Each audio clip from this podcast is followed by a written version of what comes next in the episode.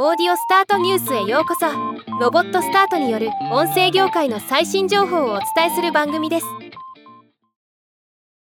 リフォニックがポッドキャストの言語別成長率をまとめたレポートを発表しました。今日はこのニュースを紹介します。今回の調査は Apple Podcast を中心に各年末の言語別ポッドキャストの総数から成長率を計算して作られたものとなっています。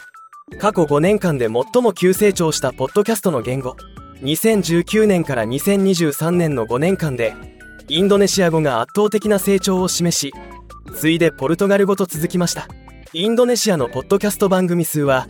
2018年末にはわずか1459本でしたが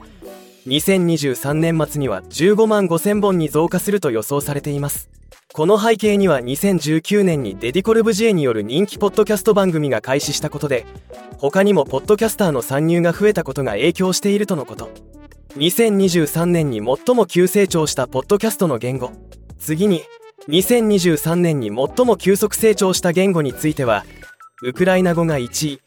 次いでヘブライ語が2位となりました。ウクライナ語のポッドキャスト番組の増加は進行中の戦争によって国内の多くの人々が意図的にロシア語からウクライナ語に切り替えたためと推測されるとのこと